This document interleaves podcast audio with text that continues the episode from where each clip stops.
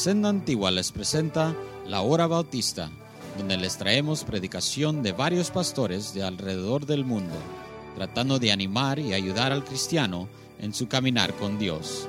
Esperemos que disfrute y reciba bendición aquí en la Senda Antigua. Y ahora, la palabra de Dios.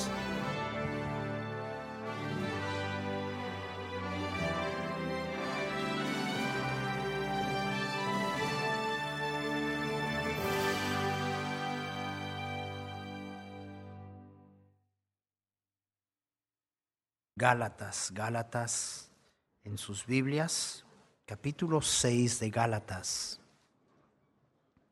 Gálatas capítulo 6.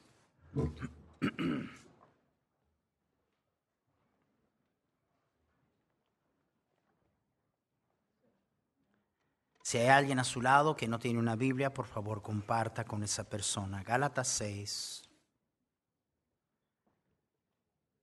El año pasado entramos en estudio de este pasaje y hablamos específicamente del versículo 7. Ustedes recuerdan que vimos y exponimos el texto que dice, no os engañéis, Dios no puede ser burlado, pues todo lo que el hombre sembrare, eso también segará. Ahora quiero que todos se fijen conmigo en el versículo 8 quiero que todos leamos ese un versículo, todos leyendo Gálatas 6, 8. Porque el que siembra para su carne, de la carne segará corrupción, mas el que siembra para el espíritu, del espíritu segará vida eterna. Quiero hablarles sobre sembrando lo espiritual sembrando lo espiritual. Este año lo hemos declarado el año de cosecha. Y cuando hablamos de cosecha, definitivamente como pastor, estoy hablando de que tengamos una cosecha de almas como jamás la hemos visto. Pero eso no es un eh, deseo que viene simple y sencillamente por desearlo. Eso va a ser determinado por el estado espiritual de cada uno de nosotros que estamos aquí va a ser determinado por nuestra espiritualidad o la falta de ella. La palabra de Dios nos dice que Dios no puede ser engañado. Y luego nos anima después de, de enseñarnos la ley de la siembra y la cosecha, nos anima y dice, no siembres para la carne, siembra para el espíritu. Y en sí la expresión, la última parte dice, mas el que siembra para el Espíritu, del Espíritu segará vida eterna. Ah, este, la expresión cambia en orden de palabras. En sí debe, debe de ser eterna vida. Cuando hablamos de vida eterna estamos hablando de vivir eternamente. Pero cuando usa esa expresión al revés, está hablando de nuestro vivir, del vivir hoy, del vivir ya. Ustedes me han oído decir de que, eh, ¿cuántos aquí usted tiene vida eterna? Usted tiene vida eterna. ¿Cuándo, ¿cuándo comienza? La gente que, que dice tener vida eterna creen que la vida eterna comienza cuando usted muere. Dice, yo voy a vivir cuando me muera. No, la vida eterna o la eterna vida, que es la expresión, comenzó el día que el Espíritu de Dios sopló el aliento de vida en su vida y en su corazón. Lo que pasa es que no hay muchos viviendo esa vida. Tienen vida que no están viviendo. Y todo porque se la pasan sembrando no al espíritu, sino a la carne. Y hermanos, si algo va a ser diferente en el 2015 en nuestra iglesia, es porque algo sea diferente en la vida personal de cada uno de nosotros. Hermanos, nosotros somos la iglesia. Les he dicho que la manera mejor de determinar cómo anda nuestra iglesia, sabe que cuando nosotros, ¿cómo andará y cómo anda la iglesia espiritualmente? Usted siempre está pensando en alguien más. Le voy a ayudar para que usted conteste esa pregunta. ¿Cómo anda la iglesia? ¿Cómo anda usted? ¿Cómo anda usted? Y usted contesta esa pregunta y dice, híjole, andamos pero... Decir que queremos una cosecha más grande que jamás hemos visto es nada más decirlo. Y vaya que podemos motivar y podemos emocionarnos y podemos formular un programa y, un entusiasmo y, este, una campaña y, tener hasta números, hermanos. Pero nosotros queremos cosecha que viene de Dios, que agrada a Dios. Y la única manera que eso va a suceder es que esta cosecha provenga de primeramente una increíble cosecha en nuestra vida personal de lo que es espiritual. Pero para que haya cosecha espiritual tenemos que sembrar al espíritu. No podemos seguir sembrando carne y sembrando carne y sembrando carne y luego esperar ser espirituales. No podemos esperar eso.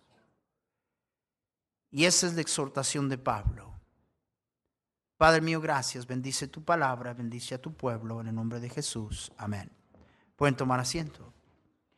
La expresión en Gálatas 6.8 es muy similar a lo que nos dice Proverbios 22.8. Proverbios 22.8 dice, el que sembrare iniquidad, iniquidad segará. Y la vara de su insolencia se quebrará. Ahora, lo primero que yo veo aquí es que la palabra de Dios dice, el que siembra, el que siembra, el que siembra, el que siembra. Lo primero que es necesario es que nosotros tomemos responsabilidad personal por lo que sembramos. El que siembra, el que siembra. Si hay. Si hay tal cosa como aquella parábola donde este, comenzó a salir cizaña entre el trigo y, se preguntó, bueno, ¿de dónde viene esta? Y, y, se descubrió que el enemigo había sembrado cizaña junto con el trigo, pero no puede aplicarse eso aquí. Está de una manera muy clara apuntando a cada uno de nosotros como aquel o aquella que siembra.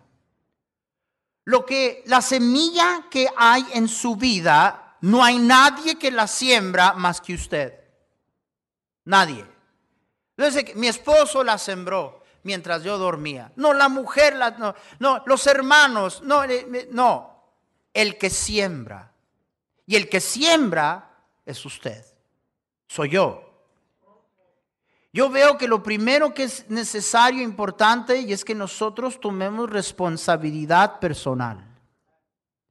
Y dejemos de estar haciendo como que yo no sé porque yo no soy espiritual. Digo, no, quiero ser espiritual, pero no. Eh, ah, es muy seguro esto. Cuando habla del que siembra, habla del proceso de sembrar. Habla de tiempo y determinación.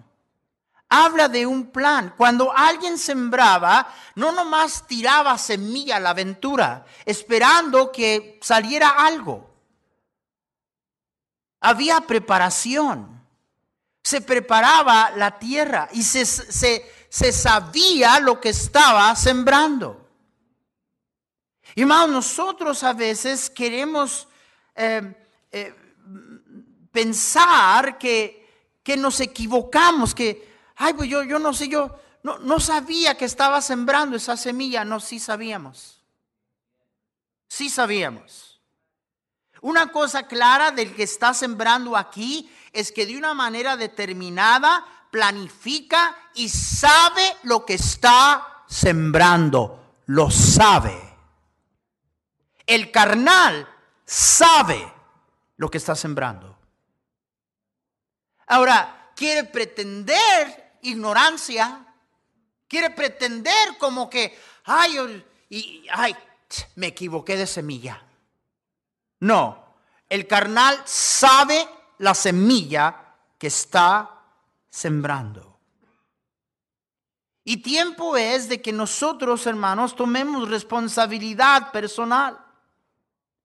Porque, ¿cómo vamos a determinar estas cosas? Pues, hermanos, el Señor nos dijo que no era difícil determinarlo. El Señor dijo que por su fruto los conoceríamos. Usted, mire, eh, si usted está aquí pensando, bueno, soy espiritual, soy carnal, soy espiritual, soy...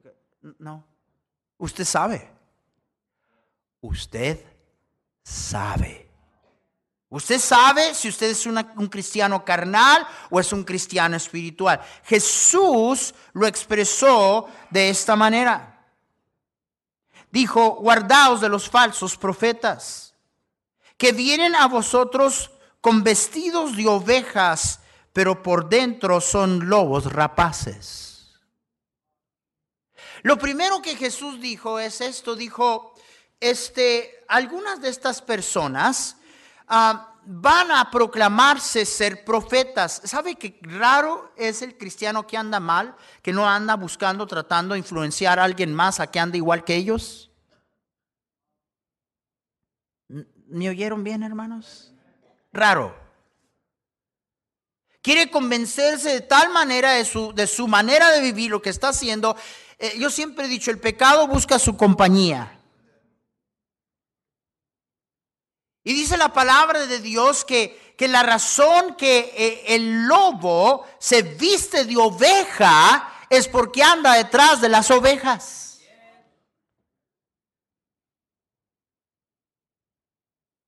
se viste de oveja, pero es oveja. Hablen hermanos, ¿es oveja? No es oveja, es lobo.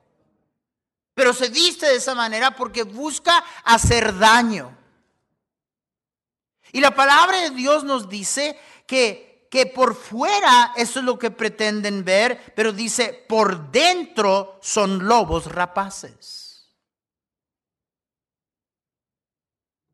Está hablando de lo que usted y yo somos por dentro. Vamos, está hablando de lo que somos por dentro. Qué buenos somos para poner sonrisas, ¿verdad, hermanos? ¿Verdad que sí? Hermana, Dios le guarde. Dios le bendiga, hermano. Y, tú no andas, ¿verdad?, extendiendo bendición hacia alguien. Tú andas buscando lo peor. Y todo esto porque, hermanos, el carnal, por más que el carnal quiera esconder lo que es, Jesús dijo, por sus frutos lo vas a conocer. La palabra de Dios dice que Jesús continuó diciendo, por sus frutos los conoceréis. ¿Acaso se recogen uvas de espinos o higos de abrojos? Así todo buen árbol da buen buenos frutos, pero el árbol malo da frutos malos. No puede el buen árbol dar malos frutos, ni el árbol malo dar frutos buenos. Todo árbol que no da buen fruto es cortado y echado en el fuego. Así que, y Jesús vuelve a repetir, por sus frutos los conoceréis. Una cosa que es segura es esta, que es ignorancia, es necedad, el que nosotros esperemos ser espirituales mientras vivimos sembrando carne. Eso es absurdo y necio. El esperar que yo voy a ser una persona espiritual cuando sigo sembrando carne. Entonces, por la razón de que Pablo nos exhorta y nos dice, no siembres para tu carne, porque de la carne lo único que vas a cosechar es corrupción. Algo que es corrupto es algo que se ha depravado. Algo que es corrupto es algo que ha perdido su pureza. Algo que es corrupto, hermanos, no necesariamente está hablando. ¿Sabe usted que hay, hay corrupción que es obvia? Pero miren, está hablándonos del lobo que se viste de oveja. Hay corrupción religiosa también. Por un tiempo, una equivocación tan grande en nuestro movimiento por el pensar de que porque estamos haciendo algo, eso quiere decir que somos espirituales y eso no es cierto. Hermanos, la cosecha que yo quiero que nuestra iglesia vea este año, quiero que sea de Dios. Pero comienza de dónde proviene esto. Porque hermanos, eh, eh, la palabra de Dios nos dijo, nos dice que el Señor nos dijo cuál era el problema. Hermanos, el problema es la mies. Hermanos, el problema es la mies. El problema no es la mies. El problema son los obreros. La falta o la calidad, la cualidad de los obreros. Aquellos que no están haciendo nada y las iglesias que no hacen nada tienen un dicho que dice, somos pocos, pero somos fieles. Somos pocos, pero somos de cualidad. La respuesta es, si fueran tan fieles, no serían tan pocos. Amén. Entonces, la responsabilidad personal que es necesaria que nosotros tomemos es para que nuestro buen Dios nos bendiga y nos bendiga de tal manera que la, la, gran cosecha que esperamos se fluya de la fuente de un ejército de personas que viven sembrando al espíritu y no a la carne. Que son cristianos espirituales, porque no siembran a la carne, que termina en corrupción, pero siembran hacia la vida eterna. ¿Qué es sembrar carne? ¿Qué es sembrar carne? Ok, hermanos, apaguen a los teléfonos. Ya, ya impresionaron que tienen teléfono. Los teléfonos son como las flechas, cada indio las tiene. Los teléfonos celulares son como los ombligos, todos tienen. ¿Ya? Ok, bien. Digo, ¿Cuándo fue la última vez? Eh, la, imagen que se está usando aquí, recuerden que está hablando de semilla. La semilla de la cual está hablando, en la, la mayoría de los casos, cuando la Biblia nos habla de semilla, estamos hablando, normalmente se refiere a trigo, se refiere, pero casi siempre está hablando de una semilla que es pequeña, pero que después produce fruto y cosecha en abundancia.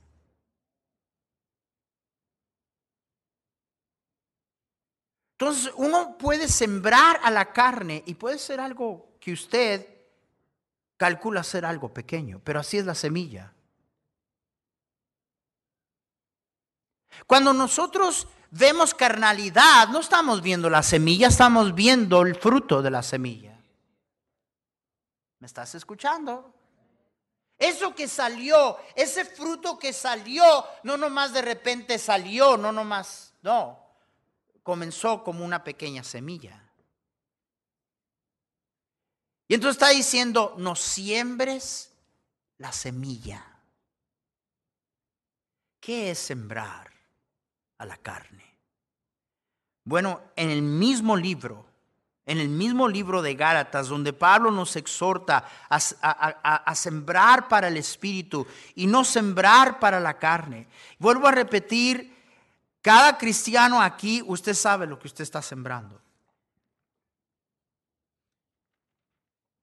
La semilla que cada uno de nosotros sembramos, no la sembramos por equivocación. Sabemos lo que estamos sembrando. Ahora, que seamos apáticos, que seamos indiferentes, que nos portemos con arrogancia y orgullo mientras lo, hacemos, esa es otra cosa. Pero de que nosotros clamemos ignorancia, no se puede. No puede usted clamar ignorancia. Ah, me equivoqué de semilla. No, usted sabe lo que usted está sembrando. Si usted siembra para la carne o usted siembra para el espíritu.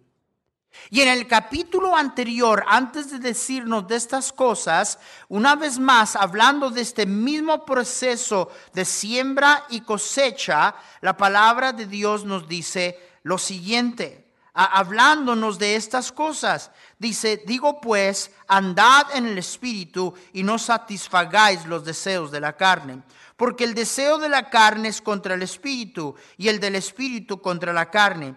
Y estos se oponen entre sí para que no hagáis lo que quisieres. Ahora, está hablando de los deseos.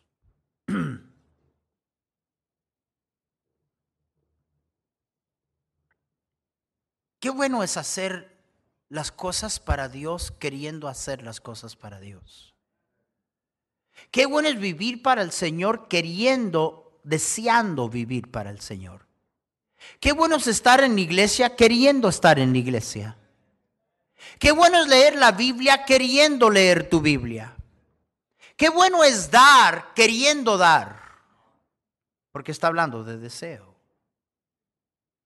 Y dice la Biblia que el que siembra a la carne, hay una cosa existente en su vida, que las cosas que son del Espíritu de Dios no las desea. No dije que no las hace, dice que dije que no las desea. Lee su Biblia, pero no lo desea. De vez en cuando dobla la rodilla, pero no lo desea. Viene a la iglesia, pero ya anda, le anda que no se va. Porque no está en él, no está en su deseo. No hay nada más frustrante que un cristiano carnal queriendo vivir una vida que es espiritual. ¿Sí me están escuchando? Pero esas son características de una persona que está sembrando carne y esperando espiritualidad.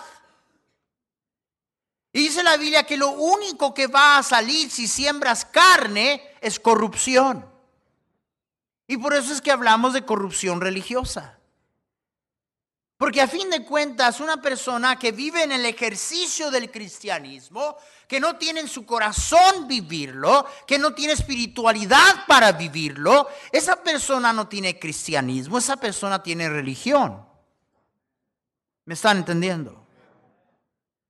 Y la palabra de Dios continúa en decir lo siguiente, que de la misma manera el espíritu y los deseos del espíritu son contra la carne.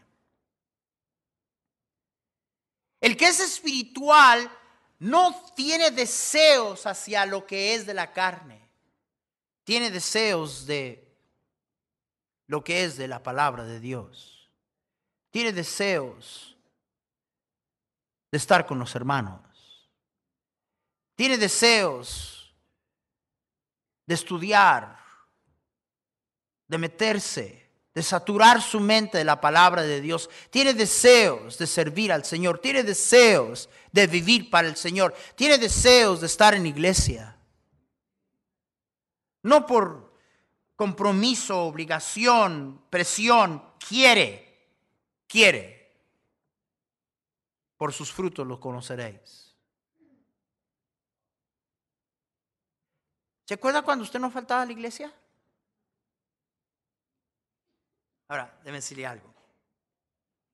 No, pastor, es que mire, lo que ha cambiado desde entonces, le voy a decir lo que ha cambiado desde entonces. Usted dejó de ser un cristiano espiritual. Eso es todo lo que cambió. Todo lo que cambió. Que el deseo no está allí. Ahora déjeme decirle lo siguiente. No es que en nuestra iglesia, si usted piensa que espiritualmente usted y su familia pueden estar mejor en otra iglesia, encuéntrela. Encuéntrela. Yo encuentro que a gente que habla así no vienen aquí, no van a ningún otro lugar. Y si van a cualquier otro lugar, andan aquí y luego andan allá y luego andan allá y luego andan allá y por fin ya no van a ningún lado. O si no, en la gracia de Dios, Dios les concede regresar a donde deberían de estar, de nunca deberían de haberse ido. Por su gracia. Dije por su gracia. Pero manejamos estas cosas queriendo apuntar a esto y aquello, no es que pasó y lo que pasa y no me parece y esto no. Le voy a decir lo que es. Usted es un cristiano carnal. Y el carnal no desea, no puede vivir aquellas cosas que son deleite únicamente para aquellos que son guiados por el Espíritu de Dios y los que siembran para el Espíritu. Después de eso comienza a hablarnos de lo que es esto de sembrar. Comienza a decirnos que son aquellas semillas que en la carne se siembran. Primero habla de esas semillas de pecado y moral. Adulterio, fornicación, inmundicia, lascivias deseos desordenados. Adulterio habla eh, muchas veces en la Biblia, en el griego, la palabra adulterio y fornicación vienen siendo la misma palabra griega. En este caso no son la misma palabra. Se hace una distinción. Adulterio es fallarle a tu esposa. Adulterio es fallarle moralmente, con inmoralidad y meterte con alguien que no es tu esposo o no es tu esposa. Ahora, nosotros decimos, bueno, gracias a Dios que no he hecho eso. Jesús dijo, el hombre que mirare a una mujer para mirarla y codiciarla en su corazón, ya ha cometido adulterio. Y luego habla de fornicación. Y es de donde agarramos la palabra pornografía. Aquí sí se usa esa palabra. Y está hablando de, ah, básicamente aquellos que fornican, están hablando de aquellos que no han sido casados, pero están viviendo la práctica del sexo fuera del matrimonio. Sea en hecho, o sea en la mente, a través del internet, por pornografía, viendo cosas obscenas.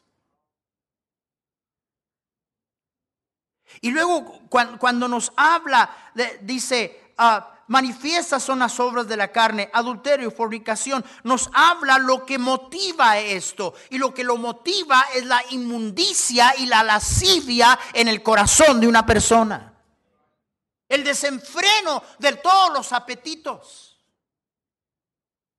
Y hay cristianos que viven allí porque eso es todo lo que están sembrando.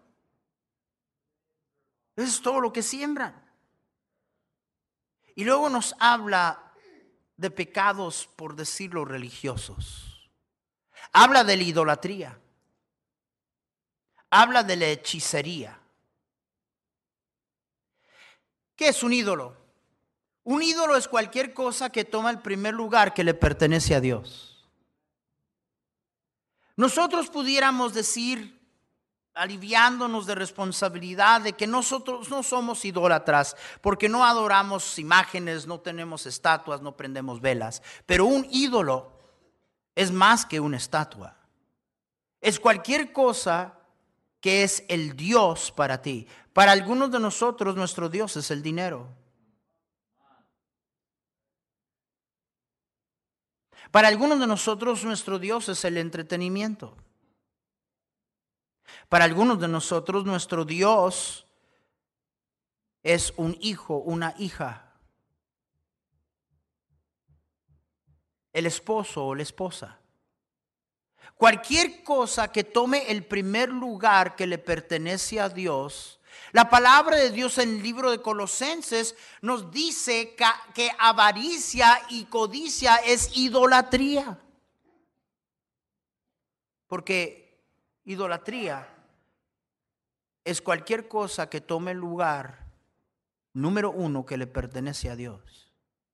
Y lo habla de hechicería. La palabra hechicería allí es muy interesante. La palabra, la palabra farmaquea es donde agarramos la palabra farmacia. ¿Sabe usted que en la Biblia las drogas y la brujería, la hechicería y el satanismo siempre han estado a la par?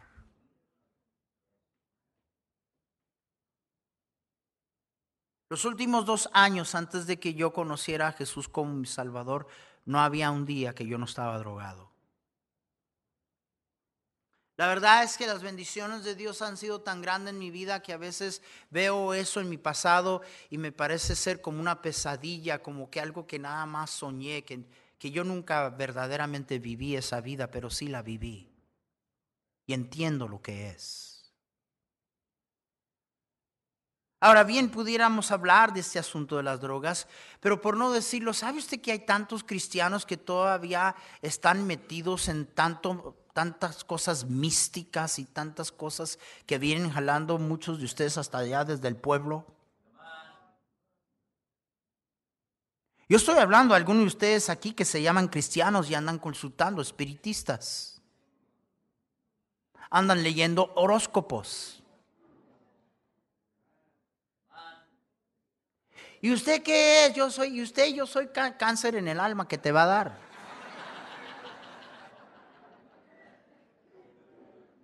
La palabra de Dios condena eso. Y dice la Biblia que es una abominación a Dios.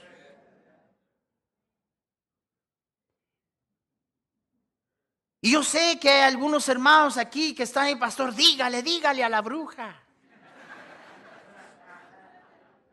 Pues déjame decirte otra cosa. Que la Biblia nos dice que Samuel le dijo a Saúl que la rebeldía es como el pecado de hechicería.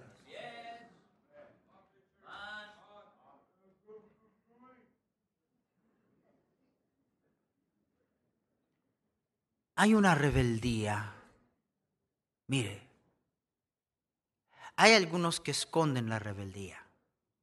Hay aquellos que dicen amén, amén, amén, amén, sí, sí, sí, y luego al fin no. Pero igual es rebeldía.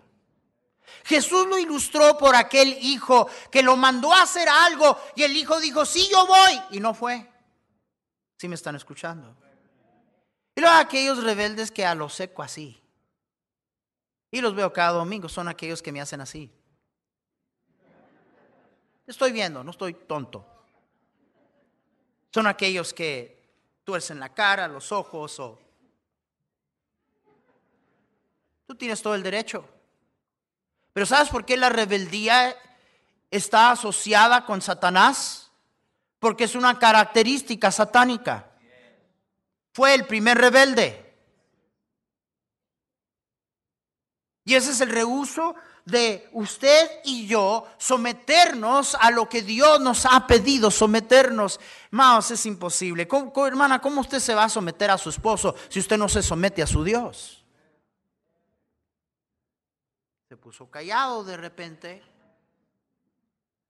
Y hay algunos hermanos aquí, cálmela, pastor, cálmela. Que no sabe cómo va a ir después. No hable de esas cosas. Pues tenemos que hablar de estas cosas. Porque una mujer que no se somete a su esposo, esa mujer no tiene un líder espiritual. Y eso quiere decir que esa casa y esa familia están totalmente vulnerables a que el diablo entre y haga lo que se le pega la gana por no querer someternos. Es igual que un cristiano que no se quiere someter a Jesús. Está abierto, vulnerable. La palabra de Dios dice, obedeced a vuestros pastores. Yo no me recuerdo la última vez que yo cité ese versículo.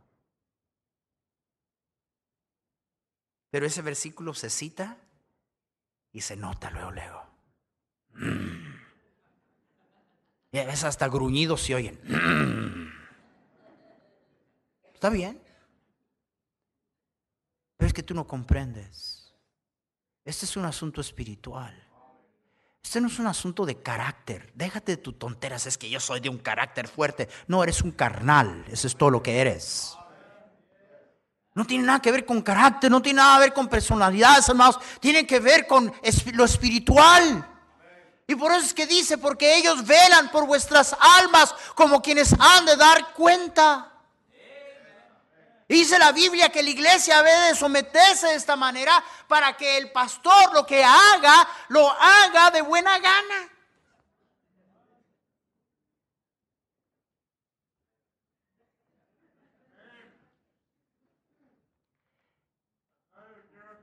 Dice, hazlo por causa de la obra.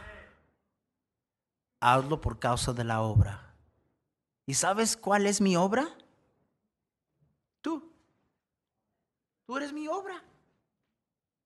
Dime las palabras, lo haces y es para tu propio bienestar. Pero el rebelde no comprende la seriedad y por eso es que Dios juzga el orgullo y la rebeldía como no juzga ningún otro pecado, porque la rebeldía y el orgullo son la madre y la raíz y la semilla de todo otro pecado. Ahí nace todo, todo, sea lo que sea, sea adulterio, sea lo que sea es, rebeldía y orgullo. Por eso es que es una característica satánica. Saúl, ¿qué hizo? Saúl dijo, te obedecí. Oye, mira nomás, eh, ah, hice lo que el Señor me dijo.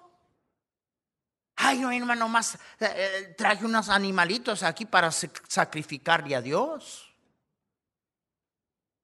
Por lo cual Samuel tuvo que decirle, Dios no quiere tus sacrificios. Dios quiere tu obediencia porque la rebeldía es como el pecado de brujería, de hechicería. Y esas son las cosas que en la carne sembramos, hermanos. Y si en la carne sembramos inmoralidad, entonces vamos a cosechar corrupción. Si en la carne nosotros sembramos, hermanos míos, ah, pecado de idolatría y brujería. Oh, hermanos, qué cosa encontrar al mismo Dios del universo resistiéndonos en contra de nosotros. Estamos viviendo en días en que estas cosas parece que están ok.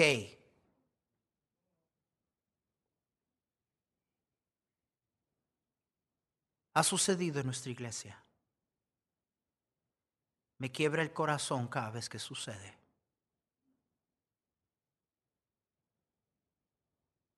Por muchas razones. Porque sé lo que viene. Porque Dios no puede ser burlado. Y por las actitudes que yo veo en tanto del pueblo de Dios. Un lado, duros, fariseos, nada misericordia. Otro lado, queriendo apapachar el pecado y haciéndose amigos de aquellas personas sobre las cuales Dios dice descansa el juicio de Dios. Adúlteros y fornicarios, dice la Biblia, Dios los juzgará. Eso está en la Biblia. Y luego los pecados que, que son cometidos en contra de Dios, la idolatría, la hechicería, y luego comenzamos de allí a hablar de los pecados que son en contra de nuestro prójimo. Enemistades Qué triste que los enemigos de los hijos de Dios son los que están en su propia iglesia. No, es que si usted supiera, pastor, que yo no tengo que saber, eh, te voy a decir, es carne, es todo lo, no, no me des razones, no me des explicaciones, es una manifestación de la carne. Tener enemistad, pleitos, cristianos peleándose, celos. Celos es lo que nos hace hablar. Celos es lo que nos hace criticar, celos es lo que nos hace ver mal porque eh, nosotros ah, andamos con celos de lo que Dios hace, cómo Dios bendice o lo que otros tienen que yo no tengo. Eso va casi sinónimo con lo próximo que sigue, envidias. Todo esto es sembrar a la carne. Contiendas, iras, el hecho de no poder controlar tu temperamento. Pero eso la dejamos ahí porque yo sé que aquí nadie tiene problema con eso, ¿verdad que no? ¿Verdad que a ti nunca se te sube la mostaza? Las cosas que hacemos en momentos de coraje. Dice la Biblia, el que fácilmente se enoja hará locuras. Y no solamente hará locuras, hablará locuras y tonteras. Es que ese es mi carácter y mi personalidad, pastor. No, es tu carne. Es tu carne. Y hasta que tú no lo veas de esa manera, nunca lo vas a vencer. Yo encuentro que aquellas personas que no pueden vencer esos pecados, es bien sencillo, no lo pueden vencer porque no quieren admitir y verlos por lo que son. Y luego vivimos en un mundo secularista y humanista que nos da respuesta y vienen a decirte que no, eh, no, no es, ay, esos cristianos, para ellos todo es pecado. No, lo que tú tienes es enfermedad de coraje. Y ahora vamos a inventar una pastillita para que te calmes. Y te la dan y terminas volviéndote loco y te suicidas. Más es el mundo en que vivimos. ¿Cuándo vamos a hacerle caso a la palabra de Dios? Más queremos una gran cosecha este año, pero va a comenzar con que nosotros seamos lo que debemos de ser. No podemos esperar una cosecha de Dios si nosotros no estamos cosechando, ¿verdad? Eh, vidas espirituales de la responsabilidad personal que tomemos cada uno de nosotros, de lo que estamos sembrando y lo que estamos cosechando a nivel personal.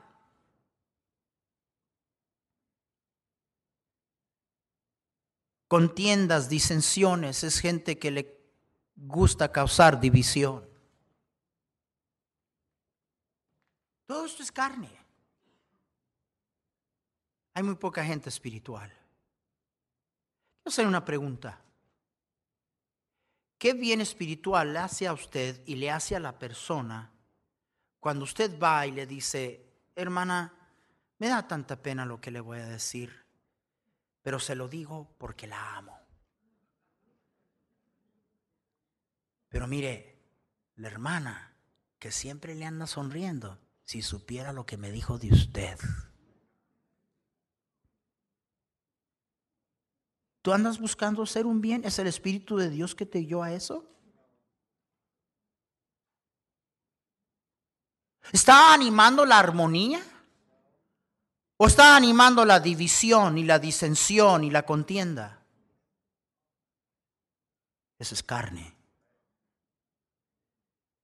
Y hermanos, yo, yo rehuso ser un tipo de iglesia donde estamos viendo cientos y cientos de personas y, luego los que estamos envueltos en la tarea de Dios llenos de carne. Porque al fin de cuentas, el árbol va a producir, producir según su género. Más si vamos a tener gente espiritual si vamos a producir gente espiritual que ama al Señor, hermanos, comienza que, que nosotros seamos espirituales. Y si nosotros vamos a ser, espirituales, tenemos que dejar de sembrar a la carne y sembrar al Espíritu de Dios.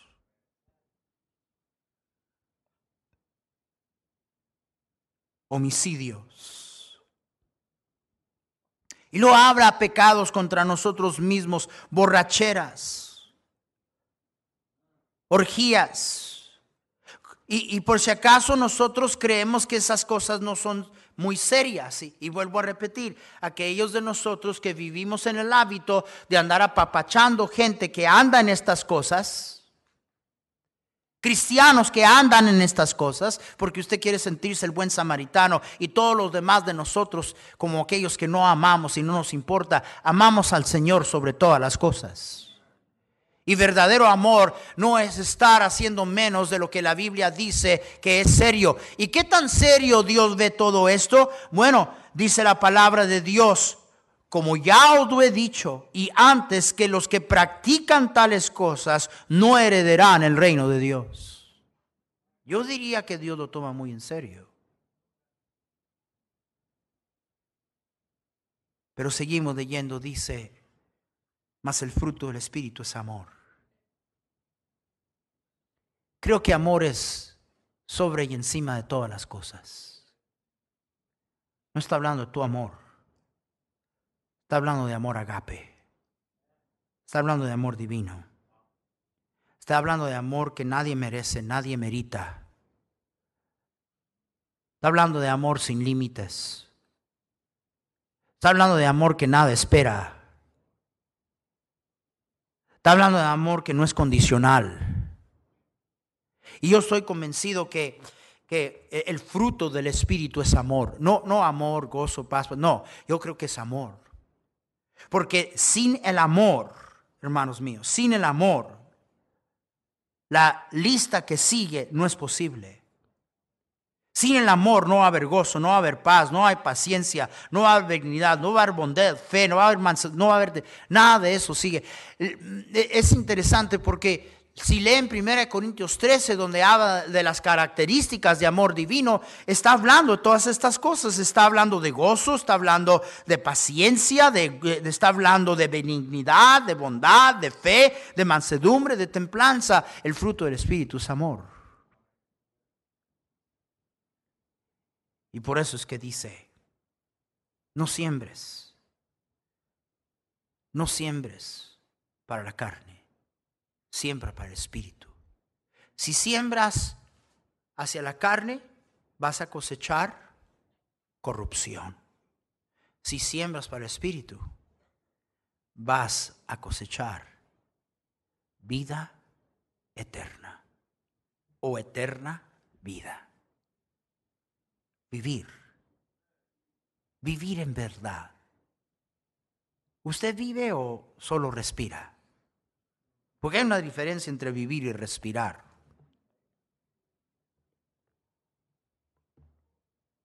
Es este vivir que nos tiene en absoluto confiados en nuestro buen Dios. Es este vivir que no obstante las situaciones o circunstancias que enfrentemos, nuestro compromiso a Dios no mengua o se extingue. Es este vivir que me mantiene en ánimo. De que pase lo que pase y venga lo que venga, no nos vamos a dar. No voy a dejar de vivir para el Señor. No voy a dejar de tener al Señor como la prioridad en mi vida. Es este vivir que apetece a otros. Cuando ven en nosotros, porque recuerden que la misma manera que dijo, por sus frutos lo conoceréis de aquel que siembra para la carne y el lobo vestido de oveja, de la misma manera se nota una persona espiritual. Quizá una de las características más distinguidas de una persona espiritual es que no es espiritual por un ratito. Porque todos somos espirituales por un ratito hasta que despidamos ahorita.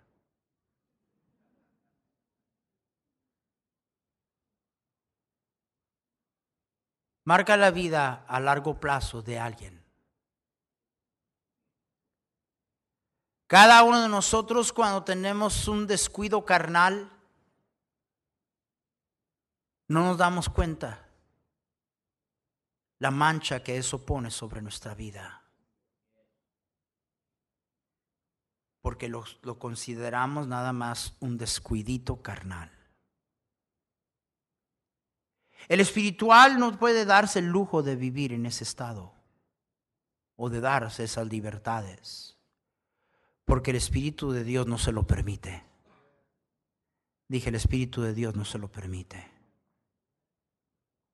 Pero una cosa es segura, que si en el 2016 usted va a ser una persona espiritual, va a ser determinado por lo que usted sigue sembrando. ¿Está sembrando a la carne? ¿O está sembrando al espíritu? Termino con decirles lo siguiente. De aquí es donde agarramos toda la semilla. Porque esta es semilla incorruptible. ¿Alguien me está escuchando? El que siembra para la carne, ¿qué cosecha? Corrupción. ¿Qué cosecha? Esta es la incorruptible palabra de Dios semilla incorruptible por medio de la cual usted y yo hemos nacido, por lo cual el apóstol dice que hemos nacido de semilla incorruptible, refiriéndose a la palabra de Dios.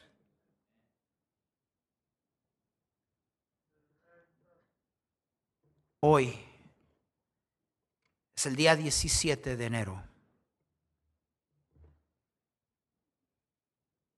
Si ustedes unos, este año, este año, van a ver, este año van a ver.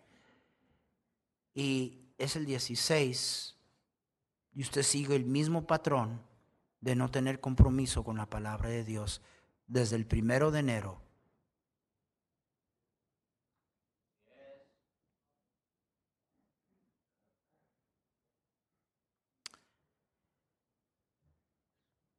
Desafortunadamente por las cosas sucedidas, este es mi primer domingo en la iglesia del año. Pero oh, hermanos, nomás estoy aquí para decirles que si tú vas a sembrar para el Espíritu, necesitas poseer la semilla. Y la semilla no proviene de ti. La semilla no proviene de ti. Pero gloria a Dios que la tenemos. Una de las cosas que marco como una bendición de, lo sucedido es que mientras procuro que mi morenita descanse y porque por el dolor es difícil y esos momentos en que ella puede dormir he estado leyendo tanto y a veces la veo y y, con lágrimas le doy gracias. Gracias, Señor. Gracias. Porque en medio de todo esto, estoy aquí. Y mientras velo por ella, como buen enfermero, me toca pasar más tiempo contigo. Y vaya que hay un sinnúmero de otras cosas que pudiera hacer. Hay tanto que hacer. Pero he escogido que voy a dedicar ese tiempo en leer mi Biblia. Y cómo me he gozado, cómo me he deleitado. Porque allí es donde yo encuentro la semilla que es necesaria de sembrar. ¿Alguien me está escuchando? Mire, no vaya usted seguir sembrando lo mismo y lo esperar que usted va a ser espiritual vamos a tener una gran cosecha este año. Pero que comience a nivel personal, en nuestra vida personal. Y luego que el Señor nos use, amén, como una iglesia espiritual para tener una gran cosecha de almas por gente que es espiritual. Si usted hoy está aquí y usted no sabe que sus pecados han sido perdonados, Usted no tiene la paz de Dios en su corazón. Usted no tiene la seguridad del perdón. Y no sabe si estaría en el infierno o en el cielo si usted muriera hoy. No se vaya hoy de aquí sin el perdón de Dios. Todo ojo cerrado, todo rostro inclinado, nadie mirando, por favor, nadie mirando.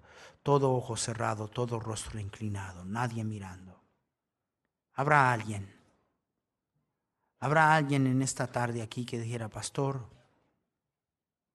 yo no estoy seguro, no estoy segura del perdón de mis pecados.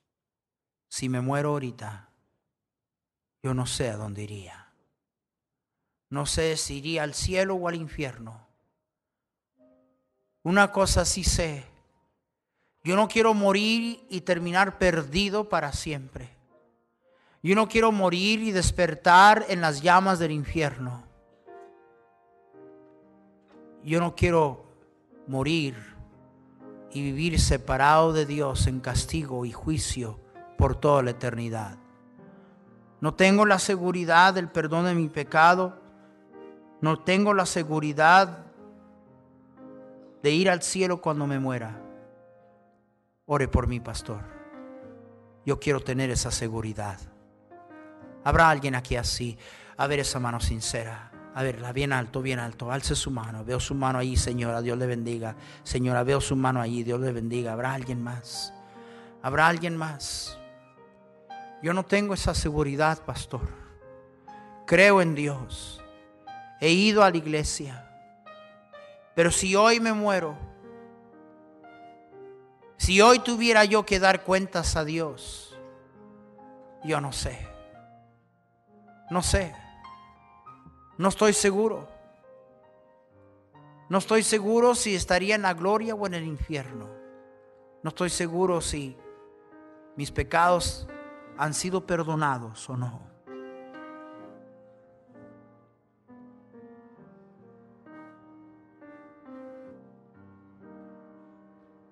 Porque en ti hay perdón, dice la escritura.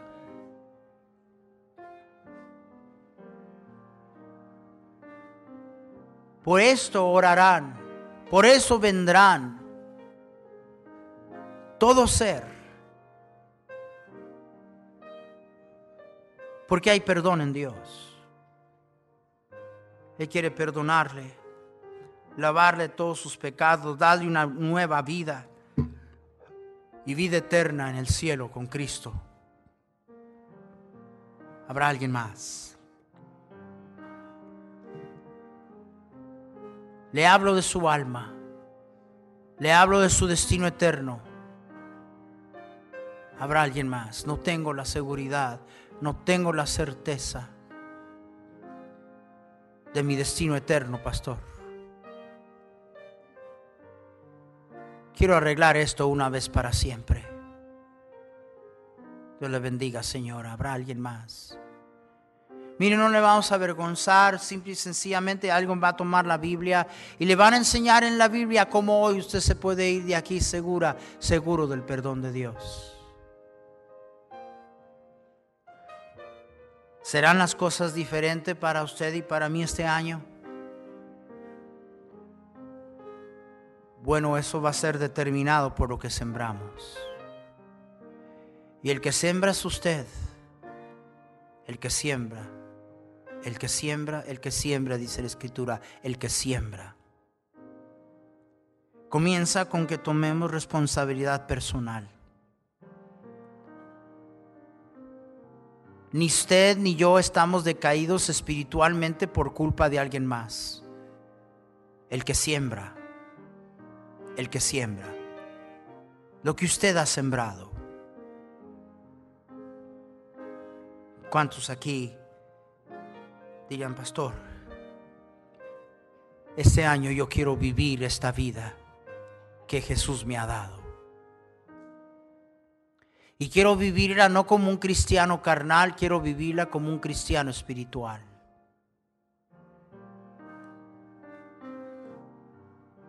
A veces en engaño de mí mismo me pregunto por qué es que se cosecha tanta carne sin estar dispuesto a preguntarme y admitir, bueno, ¿qué es lo que estoy sembrando? Pero hoy,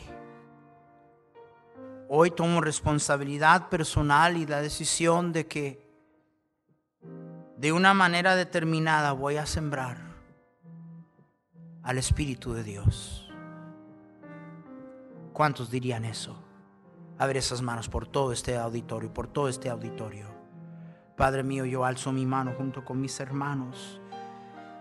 No somos deudores a la carne para vivir en la carne. Somos deudores al Espíritu de nuestro Dios. Perdónanos, ayúdanos, Señor. Sigue obrando nuestro medio, Señor. Danos un ejército, una iglesia de hermanos que de una manera determinada y con propósito sembramos. Sembramos lo correcto. y así cosechar. Cosechar lo que es divino, lo que es de Dios. Cosechar lo que agrada a Dios. Ser usado por Dios para que muchos otros no solamente conozcan a Jesús, sino conozcan esta vida. Hazlo, Señor, en nuestras vidas para tu honra y tu gloria. En el nombre de Cristo. Amén.